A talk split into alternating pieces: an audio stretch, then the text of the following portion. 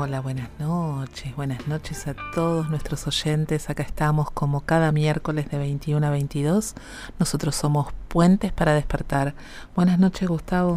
Buenas noches, Andrea. Buenas noches para todos. Bienvenidos. Bienvenidos otra vez a otro encuentro, a otra charla. Hoy vamos a seguir hablando de los intestinos, pero antes les vamos a contar que se pueden contactar con nosotros a través de nuestro WhatsApp al 11 5494 0028. A través de las redes nos pueden ubicar como Puentes para Despertar, tanto en Instagram como en Facebook, y también en nuestra página www.puentesparadespertar.com.ar.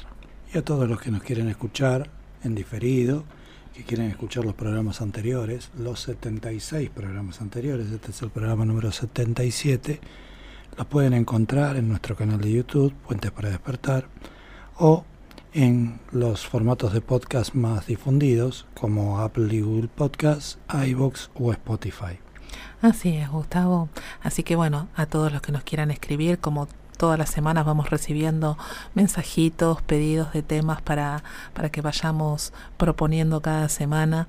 Bueno, para quienes recién están conectando con nosotros por primera vez, les contamos que somos comunicadores de Humano Puente en bioexistencia consciente y también somos consultores y acá estamos cada miércoles para, para contarles un poquito qué, qué mensaje nos traen los síntomas. Siempre hay un mensaje atrás de cada síntoma. Exactamente. Siempre es, es maravilloso ir descubriendo que cada uno de los síntomas eh, que llevamos, que portamos nosotros en nuestra realidad, nos viene a traer un mensaje. Un mensaje que tiene que ver con nuestra historia. Y nuestra historia no es nuestra historia solo contemporánea de esta experiencia biológica, sino nuestra historia transgeneracional, esta sencilla eh, experiencia que nos lleva a, a darnos cuenta, a tomar conciencia de que el tiempo no existe, que podemos estar sintiendo lo mismo que sentía la abuela, la bisabuela o la tatarabuela en este momento y todo a la vez. Es eh, mágicamente lógico eh, y, es un, gran despertar eh, a un nuevo paradigma, ¿no? no ese paradigma donde vivimos permanentemente buscando afuera las soluciones que tenemos acá, adentro, tan cerquita nuestro. Sí, a veces con cosas tan simples, ¿no? Porque no, no siempre atendemos en consulta situaciones de, enfermedades eh, llamadas de mala prensa, por decirlo de alguna manera, sino que también eh, temas que tienen que ver con lo emocional, ¿no? Cuando, cuando alguien siente que no tiene una vida plena, cuando, eh, por ejemplo, no tiene pareja, o, reiteradamente va encontrando en su camino eh, el mismo estilo de, de parejas, ¿no? Y dice, pero ¿cómo puede ser que siempre, siempre pasa este mismo, estas mismas características, siempre me pasa lo mismo, siempre eh, es como que hay un patrón que está rigiendo esas elecciones desde el inconsciente, ¿no? Y, y también cosas simples. Esta semana eh, atendí a alguien que seguramente nos está escuchando y, y bueno, era el no poder dormir de noche porque, porque una de sus hijas eh, vivía despertándose e interrumpiéndola cada noche y entonces dormía mal, no podía descansar. Y fue ir a buscar esa historia, qué le venía, qué le venía a mostrar, qué le venía a mostrar y fue perfecto. Y bueno, hoy recibí el mensajito de que está durmiendo sin problemas, que ya su hija no se levanta la noche para despertarla. Eh, y bueno, nada, simplemente agradecer a, a esos consultantes que vienen a permitirnos acompañarlos a sanar y a sanarnos a nosotros también. Sí, recuerden que lo que denominamos síntoma no, no se remite solamente a un dolor físico o a una enfermedad, sino a todo aquello que no nos permite vivir la vida plenamente, que nos molesta, que, que nos causa dolor, molestia, rabia, enojo o algún tipo de emoción de esa naturaleza y, no nos permite fluir en la vida. A veces cuando hacemos la presentación yo pienso, eh, tenemos que decir qué significa humano puente. Tiene muchas definiciones humano puente. Humano puente puede ser un instituto donde hay una, una apertura de conciencia y donde nos abrimos a paradigmas nuevos como, como este que estamos comentando ahora. Humano Puente puede ser un lugar donde nosotros como humanos y como puentes nos transformamos en vehículos donde ustedes eh, nos traen a, nuestro espacio eh, su duda desde la mente, su pregunta desde el consciente, y nosotros le mostramos esa respuesta que ustedes mismos llevan adentro en su inconsciente con sus propios datos. No hacemos nada más y nada menos que un puente entre las preguntas de su mente y las respuestas de su inconsciente. Humano Puente es un camino de conciencia. Humano Puente no es una corriente que se dedique a sanar síntomas.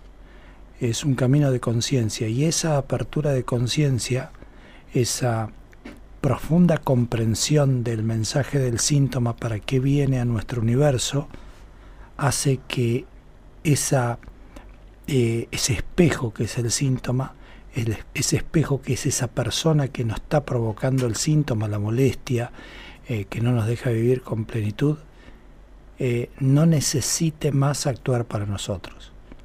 Los síntomas se trascienden más que se sanan se trascienden, ¿no? pierden sentido en nuestra vida cuando uno sabe y, toma conciencia plena y asume que esos síntomas están ahí delante nuestro, simplemente para que nosotros comprendamos su mensaje, para que escuchemos ese, esa emoción oculta, guardada en el tiempo, y que una vez que esté escuchada, que esté reprogramada, que esté reparada, que esté eh, eh, esa, ese mensaje ya no tiene más sentido en nuestra vida. Entonces ese mensaje desaparece porque ya, ya cumplió su cometido, que es encontrar la respuesta que estábamos buscando. Sí, pero como les decimos siempre, ¿no? No alcanza con tomar conciencia porque muchas veces en, en, esas charlas disociadas que hacemos, cuando vamos armando el árbol y vamos buscando las relaciones y vamos encontrando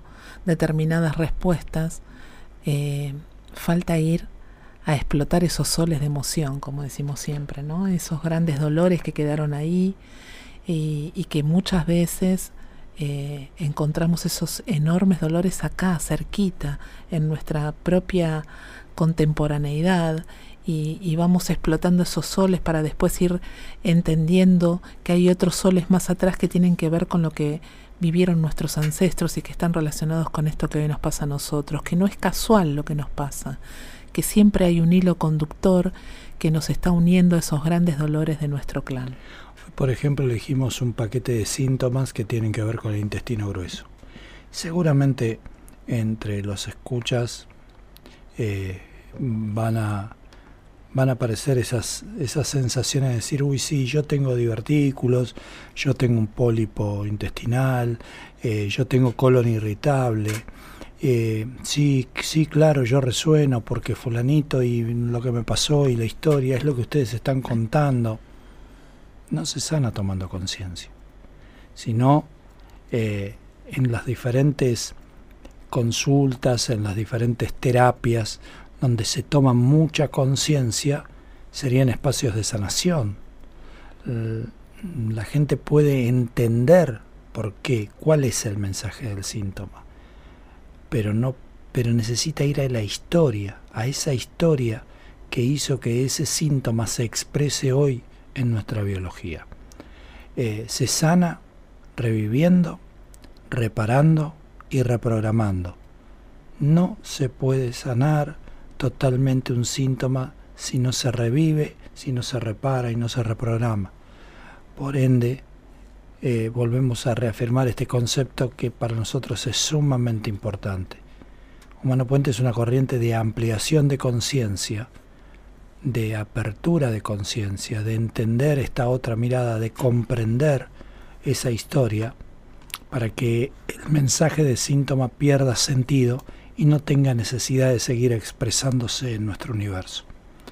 Bueno, dicho esto, eh, vamos Vamos a empezar a continuar con lo que con lo que empezamos hace dos semanas atrás, sí, porque la semana pasada estuvimos con una visita y hoy vamos a hablar un poco de lo que es el intestino grueso y con algunos eh, síntomas asociados a, esta parte de, nuestro organismo. Como siempre hacemos, empezamos por una definición eh, biológica y absolutamente tradicional, donde ahí empezamos a, entender o, visualizar y prestar la atención en cuál es la función, la función Exacto. Siempre eh, cuando alguien viene a la consulta, porque bueno, siempre les decimos, nosotros no somos médicos, ¿sí? si bien hay algunos médicos en el grupo de, consultores, cada vez eh, más. Cada vez más. Y mm, bueno, obviamente que vamos a ir a buscar el significado, sobre todo cuando hay algunos nombres medios extraños que ni siquiera sabemos de qué se tratan, a ir a buscar cuál es el significado desde lo que es la medicina tradicional para poder ver qué función está impidiendo este síntoma que tiene el consultante que viene a la consulta. En el caso del intestino grueso sabemos que es un tubo, algo más ancho que el intestino delgado, que mide alrededor de un metro y medio de largo y transcurre desde la válvula ileocecal que lo conecta con el intestino delgado hasta el ano. Se divide en varias porciones, el ciego, el apéndice, vermiforme, colon ascendente, colon transverso, colon descendente, colon sigmoideo, recto y ano. El intestino grueso tiene, entre otras funciones, la de reabsorber el agua, lo que produce la compactación de los residuos para formar las heces, que son expulsadas a través del ano durante el proceso de defecación. En el interior del intestino grueso existe una gran cantidad de bacterias que son beneficiosas y que se conocen en conjunto como la flora intestinal, las cuales sintetizan, entre otras, la vitamina K y algunas vitaminas del complejo. Bueno, ustedes acaban de observar en esta explicación absolutamente biológica eh, y desde el punto de vista casi médico, dentro de un concepto bastante general, que el intestino tiene dos funciones fundamentales. Una que es la de es el único el último lugar donde se absorbe lo último, lo último que queda en el alimento, que es la parte líquida, y donde el proceso que se produce fundamentalmente es el, el de defecación, el, el, de, el de soltar, el de soltar nuestros residuos, soltar lo que ya nos sirve, soltar ya lo que no queremos en el cuerpo. Ya de por sí ahí vamos a tener un tinte, una coloratura de cuáles van a ser los conflictos del intestino grueso, del colon. Van a tener que ver con la posibilidad de soltar lo viejo con la necesidad de hacer el intestino más grande, porque hay mucha cosa que soltar, mucho más de lo que parece, y van a tener que ver con la absorción de los líquidos. Con estas cosas vamos a jugar con muchas especificaciones en tanto y en cuanto estemos en un lugar o en el otro del intestino. Entonces vamos a empezar desde, desde el principio del intestino grueso hacia el final eh, y dándole un poquito los, las sutilezas en cada uno de los lugares. Vamos a hablar también de las cosas en general, pero de las sutilezas en cada uno de los lugares. Primero decimos que es un conflicto de primera etapa. ¿Qué son los conflictos de primera etapa? Los conflictos de primera etapa son aquellos que tienen que ver con la supervivencia tienen que ver con las cuatro funciones fundamentales que tenemos en esta experiencia biológica.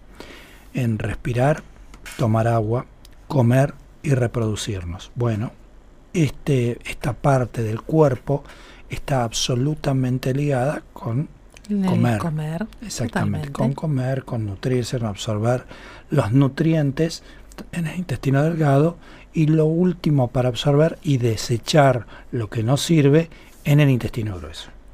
Y aparte, para, para nuestros oyentes y para quienes recién nos escuchan o nos están sintonizando, Les decimos que desde nuestra mirada, ¿sí? todo lo que es real o simbólico es lo mismo, por lo tanto, acá vamos a estar hablando del alimento en sí, ¿sí? el alimento que, que ingerimos, pero también del alimento emocional, por sobre todas las cosas. Vamos a jugar mucho en este tiempo que nos toca hablar del intestino, con lo real y con lo simbólico, con, con los alimentos reales y con los alimentos simbólicos, los alimentos emocionales.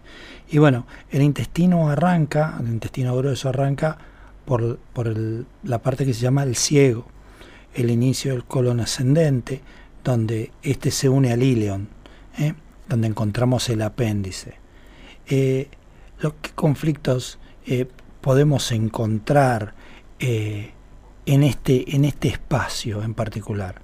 Bueno, conflictos, el ciego es la última oportunidad que tenemos de asimilar algo. Recuerden que en el delgado, en el intestino delgado, lo que hacíamos era asimilar los alimentos.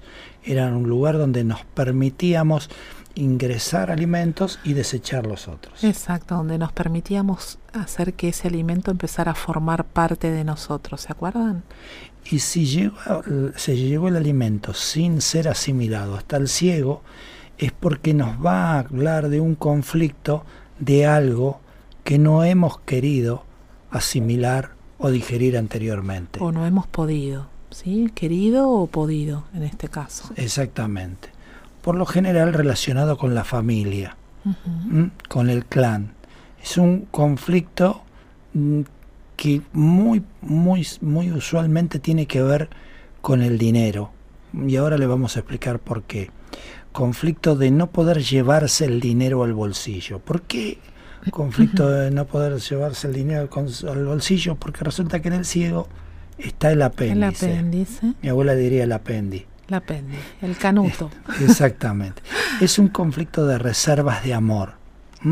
Acuérdense que vamos a hablar de reservas en este caso, y las reservas van a ser de dinero, pero también pueden ser reservas simbólicas, como reservas de, de amor. Es un conflicto que tiene que ver con vaciar las reservas afectivas, esas que ya no tenemos que tener, pero que nos resistimos a soltar siempre va a estar presente este verbo soltar en todos estos conflictos de intestino. Es un conflicto con lo que está escondido, con lo que no podemos ver. Tienen que ver con esas cosas viejas que guardamos en casa, que sabemos que no las vamos a usar nunca, pero las guardamos porque nos apegamos a algunas cartas de amor viejas, algunas fotos de, de la niñez, cosas que ¿Acumulador compulsivo no? No, no sé si tanto, pero tiene que ver con, con cosas más bien viejas que sabemos que no vamos a usar, pero que nos cuesta, que nos cuesta despegarnos de, de todo eso. Las personas que tienen esta clase de conductas suelen también sufrir de constipación. La constipación es otra de las características de no poder soltar. Pero ojo, porque la constipación tiene que ver con eh, absorber hasta el último líquido de la materia fecal. Y eso nos va a traer memorias de falta de liquidez, quiere decir de dinero. Así es. Siempre buscamos el simbolismo, ¿sí? Para, para los que nos escuchan les decimos lo mismo. Líquido, liquidez, tiene que ver con el dinero. Recuerden que acá en el ciego empezamos a asociar esto de la reserva, de lo que tenemos guardado, porque está cerca del apéndice. ¿Y el apéndice, eh, Andrea? Y bueno, el apéndice es la parte que continúa, que está conectada al ciego y que tiene una forma de gusanito pequeño, que no tiene salida, de aproximadamente unos 8 centímetros de longitud. Y el sentido que tiene, el sentido biológico del apéndice, es el de guardar es como, como esa despensa, ¿no? Como la, la, la cena donde guardamos las provisiones, ¿sí? Para, para alguna urgencia, si las necesitamos en algún momento. Y hoy justamente leyendo un poco sobre el tema, leíamos que en el caso de los caballos tienen un apéndice muy grande que lo usan justamente como esa como esa gran despensa. Exactamente. Es, ese bolsillo, ¿no? Ese bolsillo donde eh, guardamos también el dinero. El dinero y podemos guardar el reconocimiento. Por eso decimos que es ese canutito, ese, eso que tenemos ahí guardado, ese depósito, que va a estar relacionado con conflictos que tienen que ver con, con la suciedad, con lo indigesto, con algo feo que debemos guardar, debemos guardar. Y cuando hablamos de apendicitis, estamos hablando de una inflamación del apéndice justamente, pero como tiene la terminación itis, y siempre les decimos, tiene que ver con ira, con bronca. Entonces acá vamos a buscar esa connotación relacionada con estos conflictos, pero a su vez sumándole la parte de la bronca, de la ira. Sí, historias como que nos han quitado las cosas de prepo, ¿no? Exacto, como por ejemplo el conflicto de no poder embolsar, cobrar, eh, sentir un, que nos roban, que nos vacían los bolsillos, ¿sí? Y bueno, como decíamos recién, el tema de la itis con, con esa ira reprimida, que mm. tiene que ver con, con una persona que puede estar muy insegura, muy dependiente de los demás. Y eso le causa mucha rabia, porque mucha rabia. que se expresa por lo general en impotencia. Sí, bueno, vamos a entrar ahora en, en, el colon propiamente dicho, este, el, colon tanto en sus tres partes, digamos, y vamos a hablar en general de los conflictos de colon, eh, que el, colon vendría a ser la parte del intestino, como habíamos dicho antes, entre la válvula de Bowen, eh, que es el fin del intestino delgado, y, y, el final del intestino es el recto. Eh, elabora y da salida a la materia fecal. Los conflictos que se pueden eh, notar en el colon van a tener que hablar con las contrariedades indigestas, van a tener que ver con, con eso que no nos es posible digerir, que tiene que ver con, con, las macanas. Eh, en, Centroamérica se le suele decir, y en España se le suele decir guarradas, eh, y que nos han hecho esas porquerías, claro, esas cosas indigestas. Esas, esas maldades, esas traiciones, esas cosas sucias que no podemos soltar, que no podemos digerir y que quedan ahí, ¿no? Como rumiando en la bronca esa situación indigesta. Es posible que aparezca cuando nos sentimos víctimas de una, de una acusación de algo que no hicimos, o sea, eh, de, que sentirnos acusados por algo, por, por algo que no cometimos y, es como decir, yo no soy responsable de esta situación, eh, de, esta, de esta macana, de esta guarrada, yo no, estoy, eh, no soy responsable de esto. Ahora, como todo síntoma tiene grados, ¿no? Este, entonces, una cosa es un colon irritable y otra cosa es un cáncer de colon. Entonces, el cáncer de colon nos va a hablar de una chanchada, de una contrariedad indigesta, pero inadmisible, inasimilable, con miedo intenso, con mucha rabia, o sea, con muchísima impotencia, algo que, que no podemos realmente digerir, pero no estamos hablando de algo pequeño o algo sencillo, es una bomba. Exacto, y aparte que se viene repitiendo, ¿no? Como, como este gota a gota que, que llega un momento que la intensidad es muy fuerte. Sí, sí, yo recuerdo historias de consulta del cáncer de colon, eh, como la de un hermano que estafa a otro y, em, y, él lo tiene que ir viendo todos los días. O sea, no es un hermano que estafa a otro en una gran estafa, sino que todos los días está viendo como el hermano lo roba y, él lo tiene que aceptar, lo tiene que, asimilar porque no le queda otra, con gran impotencia y obviamente con gran bronca. Y ese, ese termina siendo un cáncer de colon. Recuerden que para que haya un cáncer acá tiene que haber mucho respaldo de historias atrás, en mi contemporaneidad, en la etapa uterina y en el transgeneracional. Un cáncer no llega a la vida de uno porque sufrió una estafa y bueno, al otro día o a la semana o al mes en reparación tenemos cáncer. Esto es la estafa, el ser estafado, el ser eh, acusado, ha generado vida en el clan. Entonces, eh, en la computadora interna que tenemos nosotros, se anota, bueno, la estafa genera vida, vamos todos con estafa, porque mira cómo proliferó el clan, mira cuántos años vivió el abuelo, vos estás relacionado con el abuelo, porque sos José igual que el abuelo, entonces acá estás listo, lo van a estafar, te van a estafar como el abuelo. Y así aparece el cáncer de colon ahí al final. Exactamente, vos. Este, recuerden que el, perdón, recuerden que el colon tiene tres partes. Tiene tres partes. Tiene el colon ascendente, el colon transverso y el colon descendente.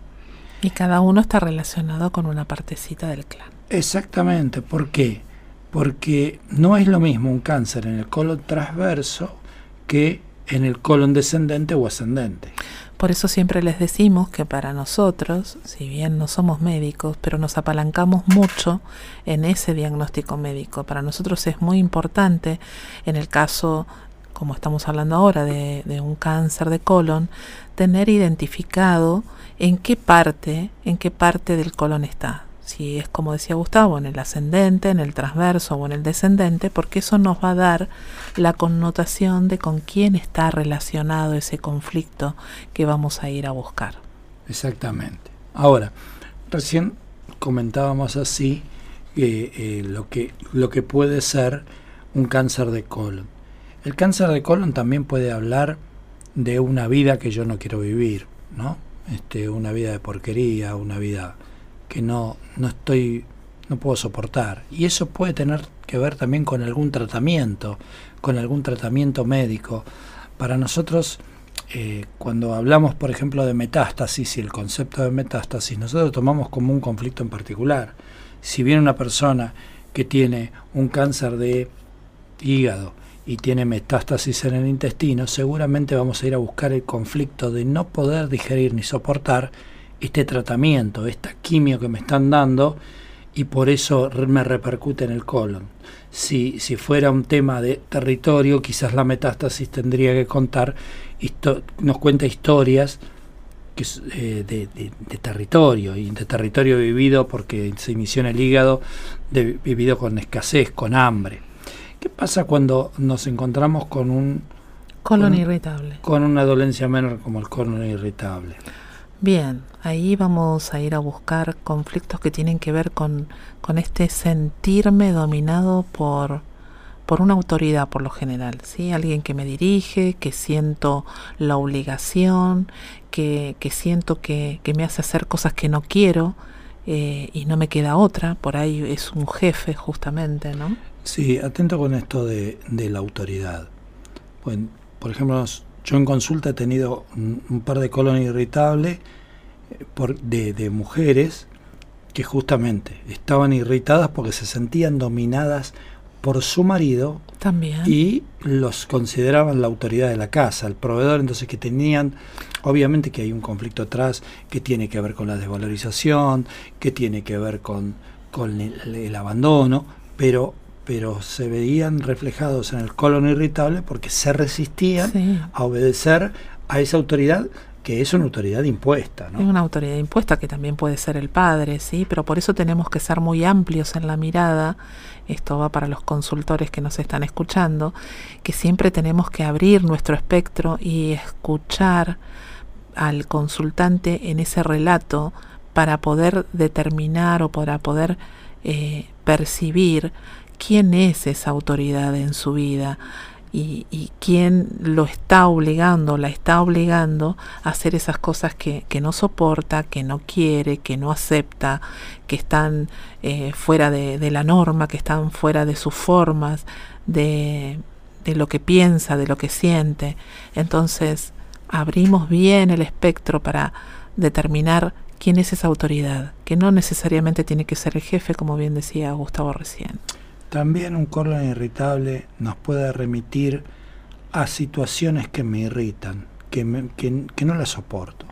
Por ejemplo, eh, a, no sentirse identificado por una determinada cultura, por una determinada costumbre, este, creyendo que, que, la propia es la mejor y que esa costumbre que nos viene a imponer, esa moda, esa situación es algo que, que es inentendible, que no se lleva adelante. Entonces estamos hablando de situaciones que molestan, que irritan, colon irritable, que me cuesta digerir, pero que no llegan a la intensidad tan fuerte ni tan grave como la de un cáncer de colon. Exactamente, por eso también hablaba de esto de, em, de las cosas inaceptables desde nuestra mirada, desde que eso, eso que aprendimos, desde nuestro sentir, ¿no? Sí, sí, totalmente. Y aparte todas nos repercuten de manera diferente, porque, totalmente. porque puedo tener cuestiones inaceptables que me repercutan en un conflicto de vías biliares eh, o de vesícula y no de colon. Y también pueden ser eh, a nivel cervical, se me ocurre, ¿no? Por, porque no puedo expresarme, porque no puedo decir, porque no puedo expresar que estoy en contra de esto que que estoy viviendo y que estoy haciendo y me siento obligado, pero bueno, me tengo que callar la boca. Y me imagino alguna pregunta como la haría yo si estoy escuchando el programa, decir, ¿y por qué? ¿Por qué a una persona le agarra un dolor en la cervical y no, no tiene un problema de colon irritable? ¿Y por qué a una persona tiene un conflicto de vías biliares y no tiene un conflicto de colon irritable? Es muy sencillo, es muy simple. ¿Por qué esa persona viene a trascender ese síntoma en un clan que ha sido programado para eso, en esta programación que él mismo fue a buscar y diseñó en su proyecto y sentido para venir a trascender esto. Entonces, ah, por ahí yo me irrito, pero tengo un conflicto en la comunicación, entonces lo resiento en las cervicales y no lo resiento en el colon, porque mi problema es, no es que no lo puedo digerir, el problema es que no lo puedo decir, es que no lo mm, puedo, expresar, o que no lo quiero escuchar. Exacto. Entonces, el problema lo resiento en las cervicales, lo puedo resentir en los oídos. Por, por eso también es tan importante cuando estamos con, con un consultante ver qué otros síntomas tiene, ¿no? Porque eso también nos va a dar una, una mirada desde cuál es el programa que está rigiendo a esta persona. Por otro lado, recuerden lo que siempre decimos en el programa, por una cuestión didáctica y, explicativa, vamos de la historia al síntoma, pero cuando estamos en consulta, el, síntoma es lo primero que traemos para ir a la historia. Y si está el síntoma, no puede no estar la historia. Si está la historia, puede que no esté el síntoma, porque la historia puede respaldar diferentes coloraturas de síntomas, diferentes tonalidades de síntomas, y se puede resentir de diferentes maneras en nuestro cuerpo. Recuerden que cuando un síntoma llega a la biología, ya se expresó en la emoción por lo menos entre dos y tres veces. Entonces, cuando un síntoma ya está en la biología, esos resentires los vamos a encontrar hacia atrás en nuestra contemporaneidad, en el útero y en el transgeneracional. ¿Y qué pasa con, con esos niños que tienen el colon un poco más grande que lo habitual? Eso que se llama megacolon. Bueno, recuerden lo que venimos diciendo del colon. Hay que asimilar mm, lo más que se pueda. O sea, tengo más intestino para asimilar mucho más. ¿Y qué se asimila en el colon? los últimos líquidos. Y si tenemos que asimilar más líquidos, ¿qué historias vamos a encontrar en el transgeneracional? Vamos a encontrar general, temas de liquidez, ¿no? De, dinero, de carencia, eh, de, vamos a encontrar eh, atrás clanes que han sufrido la carencia, que pueden estar relacionados con situaciones de guerra o devastadoras como sequías o algún otro tipo de inclemencia donde hayan perdido absolutamente todo. ¿sí? Esto lo vemos mucho en consulta, eh, casi todos tenemos historias de, de inmigrantes y muchos de ellos han venido absolutamente sin nada, dejando todo, perdiendo absolutamente todo. O huyendo del hambre. O huyendo del hambre, así es. Huyendo de la carencia. En este caso va a estar más emparentado con la carencia que con el hambre en sí mismo. Totalmente. Una cosa que me olvidé, raro en mí, porque me olvido siempre las cosas, este, e, era esto que había empezado a, hablar de que no es lo mismo eh, eh, un conflicto en el colon ascendente, en el transverso y en el descendente. En el colon ascendente, si estos conflictos se ubican en el colon ascendente, vamos a estar hablando de conflictos que tengan que ver con nuestros ancestros, con nuestros antecesores. Antecesores, estamos hablando de padres hacia atrás. Exactamente, padres, abuelos, tíos, abuelos, tíos, de ahí hacia atrás. Si vamos a hablar de colon transverso, vamos a hablar de conflictos en colaterales. ¿Cuáles son los colaterales? Los colaterales son la pareja, los hermanos, los primos.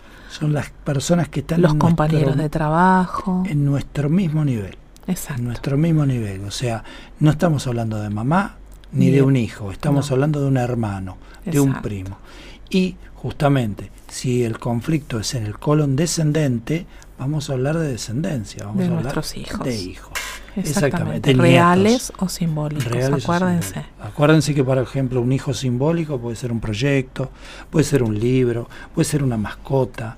Todo eso forma parte del espectro del simbolismo eh, de los hijos. Bien, y acá hay una pregunta justamente de Magalí que tiene que ver con el sigmoides, ¿sí? Y, le estaba diciendo por mensajito que, que ahora íbamos por ahí, que es la parte final del colon descendente, ¿sí? justamente la parte final entre este y el recto, donde por lo general aparecen los pólipos y los divertículos. Exactamente. Y están relacionados con conflictos que nos remiten a que el otro deje de existir, de moverse. Se, eh, se sana cuando uno lo elimina, ¿no? O sea, cuando, cuando ese otro desaparece de nuestra geografía, pero tiene que ver con, con resentires de, broncas, de enojos, y en eso vamos a empezar a charlar un poco. Esto es algo más general del sigmoides, pero en general en el sigmoides, como dijo Andrea, aparecen todas estas afecciones que tienen que ver con los fundamentalmente con los divertículos, y los divertículos son pequeños carozos de cereza que obstaculizan el tránsito en el intestino. Y cuando se juntan, cuando se, se, abroquelan muchos, aparecen este, afecciones que pueden ser, por ejemplo, la, de, la diverticulosis, que es una anomalía del colon que consiste en la presencia de divertículos en, la pared de los, de, en las paredes del colon, produciéndose como pequeñas hernias este, que, que, que pasan por la masa muscular. Es una afección eh, bastante común. común, pero creo que la afección más, más común en, que tiene que ver con los divertículos tiene que ver con la diverticulitis, que produce más dolores del lado izquierdo del abdomen, tiene trastorno de tránsito, puede tener fiebre, puede tener algún tipo de, connotaciones de esta manera. Y la diverticulitis es una complementación es una complicación, de, la de, la, diverticulosis. Y siempre, por lo general, está ahí, en el sigmoides. Justamente, la parte esencialmente que, que, afecta es en el sigmoides. Bueno, ¿y qué conflictos podemos encontrar cuando hablamos de divertículos, eh, de diverticulosis, de diverticulitis? Este, vamos a hablar de depresiones que tienen que ver con la intelectualidad, con lo educativo, de la que queremos escapar, pero no estaríamos pudiendo. Sí, ¿Mm? Esto es como muy específico con cada cosita, ¿no? Pero en líneas generales todo está relacionado con esto de no poder digerir esta cuestión de, de situaciones fuertes, indigeribles. Siempre estamos en este paraguas, ¿no? En el paraguas de no puedo digerir, no puedo no puedo no, soporto esto. soporto esto o tengo que impedir que mi tránsito intestinal fluya.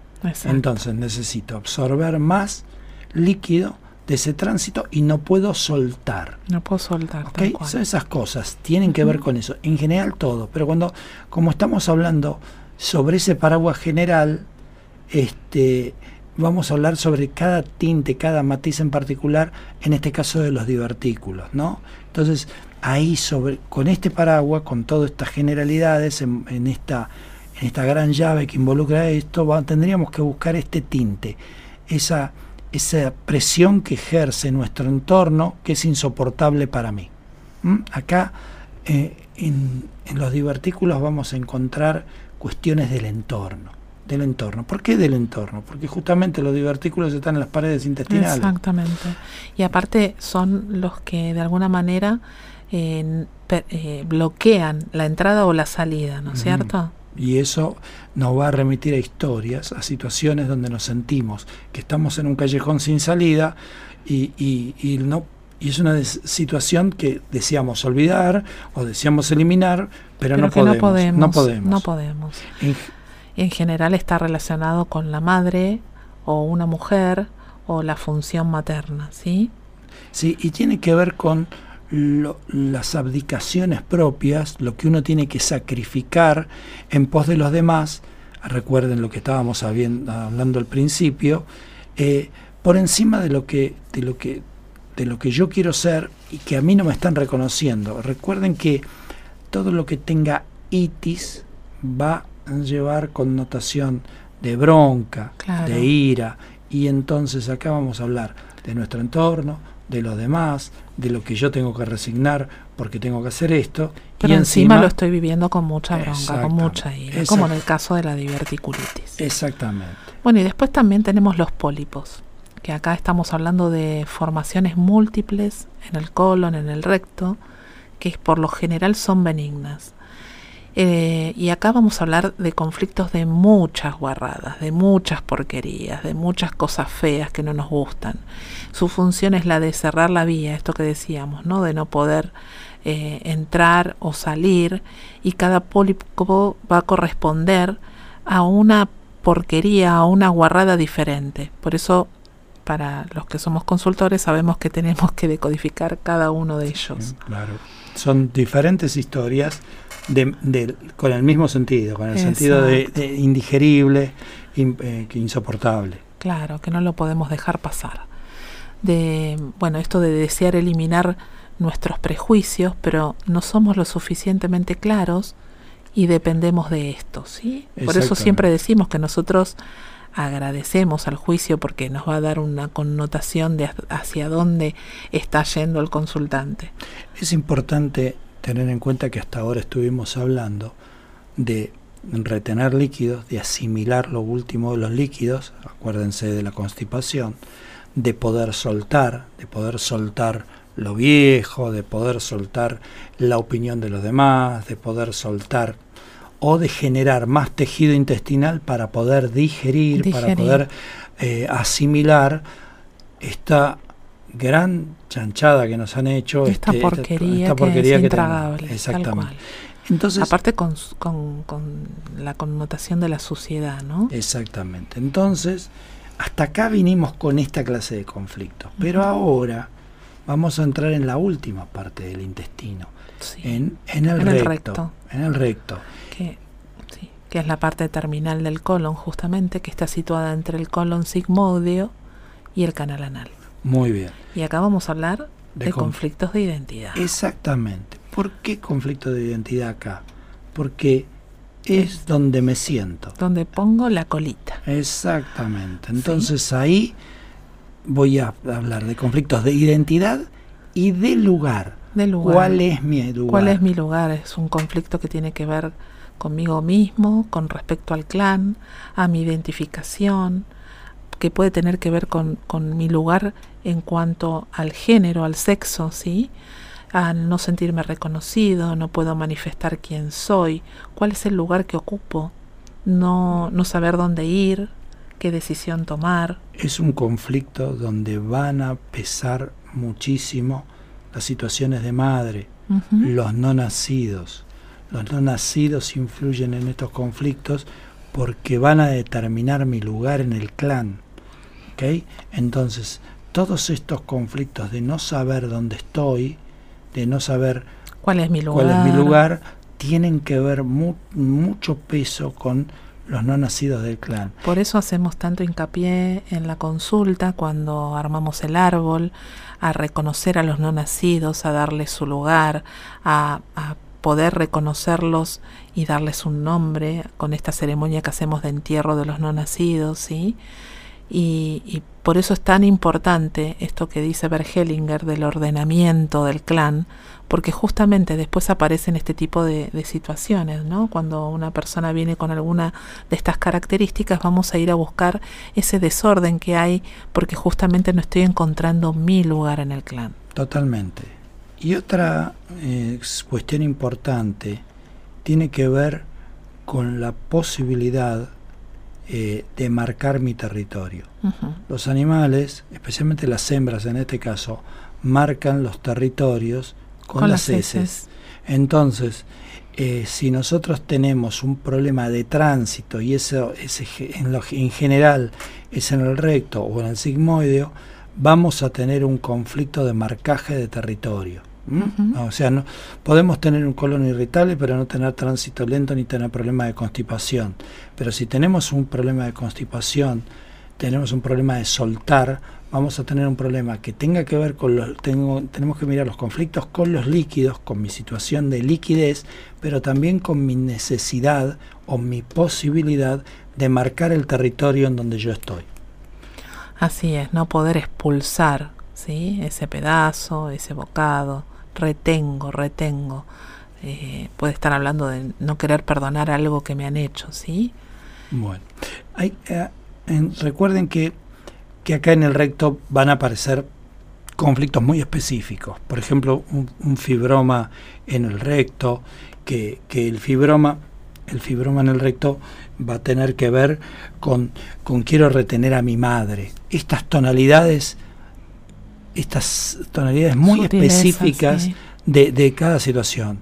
Por ejemplo, la fibrosis en el recto eh, Va a estar relacionado con el miedo a la muerte de mi madre o de lo referido a lo materno. Exactamente. Un prolaxo, un prolaxo rectal expresa la imposibilidad de encontrar el lugar, el, el sentimiento de ser expulsado eh, con, de- del territorio con una ira muy grande por no poder afirmar mi identidad. Recuerden esto de marcar el territorio que vuelve a aparecer acá.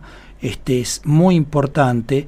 eh, tener este concepto de poder afirmar la identidad o poder marcar mi territorio, cosa que en una situación de prolaxo rectal no está pasando.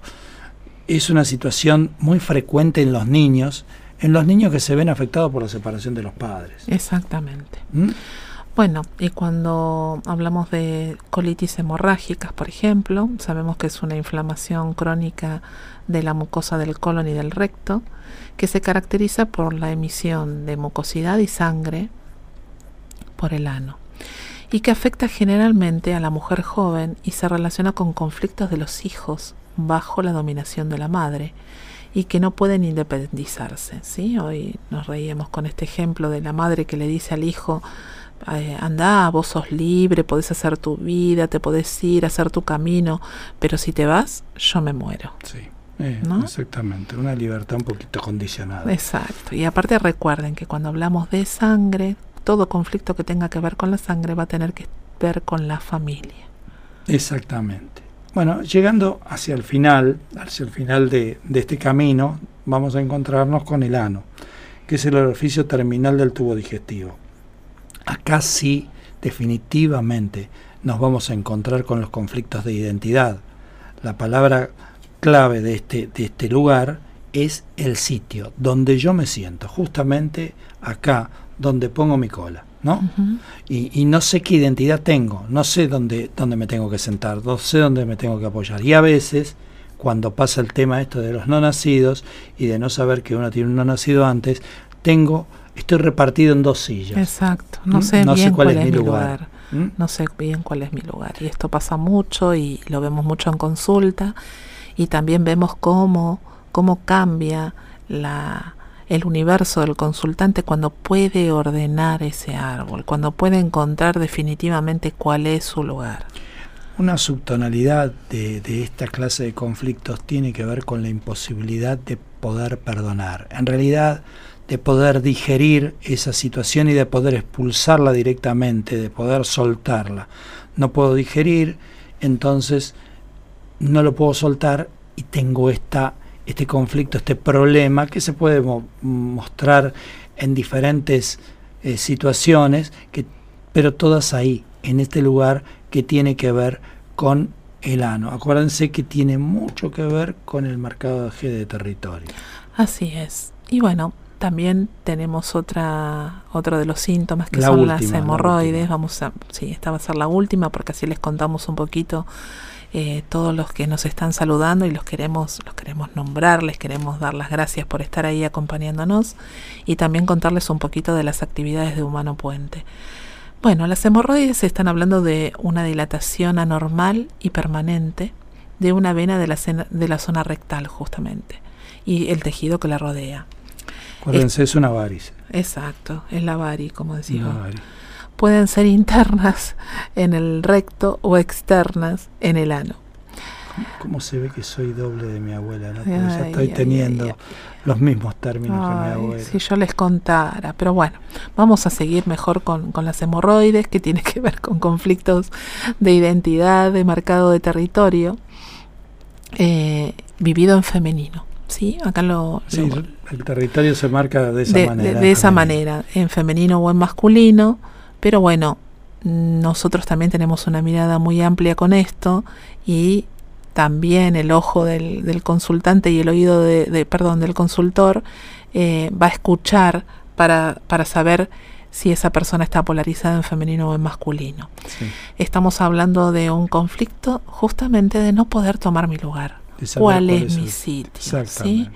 Y cuando las hemorroides se presentan en las embarazadas, eh, están relacionadas con ese pensamiento inconsciente de cuál va a ser mi lugar cuando nazca este niño, ¿no? ¿A dónde, ¿A dónde va a quedar mi lugar después de esto? Siempre son conflictos que tienen que ver con el lugar. También tienen que ver con la rabia, la rabia por el pasado, no, no permitirme soltar eh, porque llevo muchas cargas que no puedo manejar, conflictos de quién soy respecto de mi papá, a mi familia, a mi sociedad, y también tiene que ver con estos conflictos de identidad. Mi papá será mi papá, es realmente mi padre, yo soy hijo de quién. Recuerden que las hemorroides tienen mucho que ver con el lugar y con la identidad, como todos los conflictos que están en esta zona. Y también pueden estar relacionados con el miedo al abandono, ¿sí? al abandono por la madre o un duelo no hecho al respecto de ese abandono. Bueno. les vamos a contar que tenemos un montón de mensajitos, saludos de, la gente de la radio que, está escuchándonos a través del grupo de, de la radio FM Nueva Argentina. Eh, gracias Beatriz Luques, Alicia Yúñez, Juan Adolfo, Oscar Juliano, Isabel Ortiz, Rosy Barreiro, Alicia Elena. Bueno, gracias. Me, nos dicen que bien que explicamos. Bueno, gracias Alicia. Tratamos de, de hacerlo lo más ameno posible, sobre todo porque entendemos que hay mucha gente que, que no sabe mucho de qué es la, la bioexistencia consciente, la decodificación bioemocional. Y acá estamos recibiendo mensajitos. Por otro lado, a veces este, le ponemos un poquito, lo descontracturamos un poco y, lo sacamos un poco del dramatismo. Nosotros sabemos que para una persona que, por ejemplo, esté transitando una afección como un cáncer de colon, está pasando por un momento delicado, pero le queremos dejar un mensaje de esperanza donde uno puede encontrar el porqué y el para qué de ese síntoma y a partir de poder ampliar esa, esa conciencia y de entender eso, ese síntoma desaparece porque no tiene más sentido su mensaje en nuestro universo. Así que... Igual todo es un proceso personal, ¿no? Porque muchas veces eh, las personas vienen con mucha expectativa y a lo mejor eh, si ese síntoma no, no, no deja de estar en un determinado tiempo, es como que se ponen muy ansiosas y, y sienten que, que no es por acá el camino y nosotros le decimos siempre lo mismo. Se sana el que insiste, esa famosa frase de Pablo, ¿no? También este, es cierto que así como venimos con este paradigma de que todo está afuera para poder sanarnos y vamos a buscar afuera lo que tenemos adentro, también estamos en un paradigma de el no sé lo que quiero, pero lo quiero ya. Lo quiero ya, exacto. me este, tomo una pastilla y se me pasa. Entonces, esto es un, un proceso, es un camino, es un camino de conciencia y bueno, lleva un determinado tiempo y algunos lo podrán caminar más rápido y transitar más rápido y otros lo transitarán más lento y como puedan. Y sobre todo en, teniendo esta conciencia de que sanamos nosotros, sanan nuestros ancestros y sana nuestra descendencia. Totalmente. Para quienes tenemos hijos, eso es inmenso, ¿sí? Y por ahí es ese gran motor, ese gran motivador que a lo mejor no lo hacemos tanto por nosotros, pero sí lo hacemos por nuestros hijos. Bueno, y acá van los saluditos para Noelia desde Uruguay, gracias por estar ahí, acompañarnos cada semana, Magalí, Jorge, Valeria, Carolina desde Rosario también nos está saludando, gracias a todos por acompañarnos cada semana y ahora sí, les vamos a contar un poquito cuáles son las próximas actividades, cómo empezar este camino humano puente a través de estas charlas introductorias que damos los comunicadores. Y vamos a empezar con el 16 de febrero con Tomás Videla. Ese mismo día comparte fecha Daniela Prieto.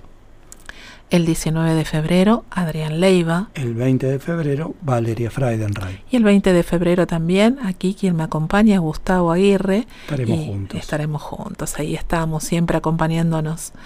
El 22 de febrero, Nidia Sabatera. Muy bien, el 25 de febrero Paula Vaz. El 27 de febrero Vanina Cosentino. Y el 27 de febrero también Ana Rodríguez. El 28 de febrero Karina Siragusa. Anita y Juan también nos mandaron saludos, me Ah, olvidé nombrarlos. bien. El primero de marzo Karina Sánchez. El 6 de marzo Laurita Gentile. El 7 de marzo Doriana Minichelli. El 13 de marzo An- eh, Anabela Polenta. El 20 de marzo Ana Rodríguez. Muy bien, y el 27 de marzo acá mi compañera, vamos a estar juntos también, También. Andrea Salustio. Así es, así que los esperamos a todos los que quieran sumarse para comprender un poco más profundamente cuál es la propuesta de la bioexistencia consciente, de este camino de conciencia del que tanto les hablamos, y les recordamos que en la página www.humanopuente.com.ar van a encontrar todas estas charlas y también un videíto que les explica cómo hacer el camino.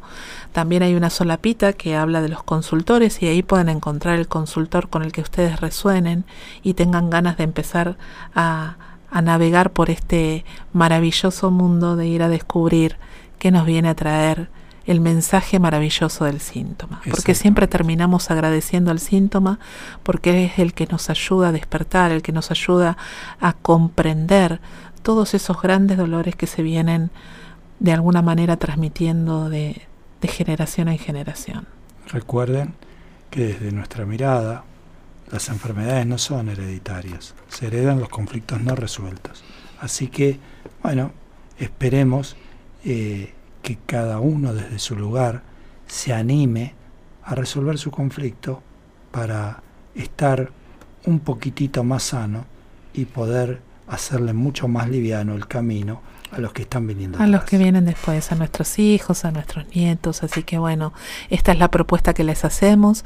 Los esperamos el próximo miércoles de 21 a 22, acá en este programa que hacemos con tanto amor, Puentes para Despertar. Les recordamos nuestras vías de comunicación a través de nuestro WhatsApp, el 11 5494 0028 y nos ubican en las redes tanto en Instagram como en Facebook como Puentes para Despertar y también los invitamos a visitar nuestra página www.puentesparadespertar.com.ar Y finalmente los invitamos como siempre y como cada miércoles a a seguir, seguir sanando, juntos. Chau, chau. Gracias, Cari, en los controles.